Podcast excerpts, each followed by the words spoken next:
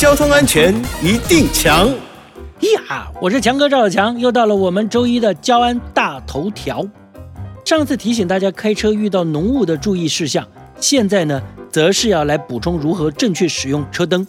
根据道路交通安全规则的规定啊，在晚上行经隧道遇到下雨天或是浓雾啊等等视线不良的时候，驾驶人应该开启车灯。这样除了可以让自己的行车视线更清楚，也能警示其他的用路人。但是车灯呢，又分为近光灯、远光灯、雾灯以及方向灯，不是说有开就好哦。交通警察单位呢特别教大家，使用车灯呢应该掌握三阶段要诀。首先，接近傍晚视线变差的时候呢，可以先打开小灯、近光灯，然后呢，行驶到四周昏暗的地方，而且呢，同向前方一百公尺内没有任何车辆，也没有与对向车会车，这个时候就可以使用远光灯。最后，遇到了下雨啊、起雾啊、能见度不佳的情况之下呢，就能开启雾灯。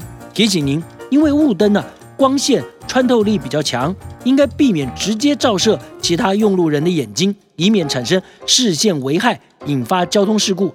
如果驾驶人违规使用车灯呢，是会被处以罚款的哦。以上广告由交通部与公路总局提供。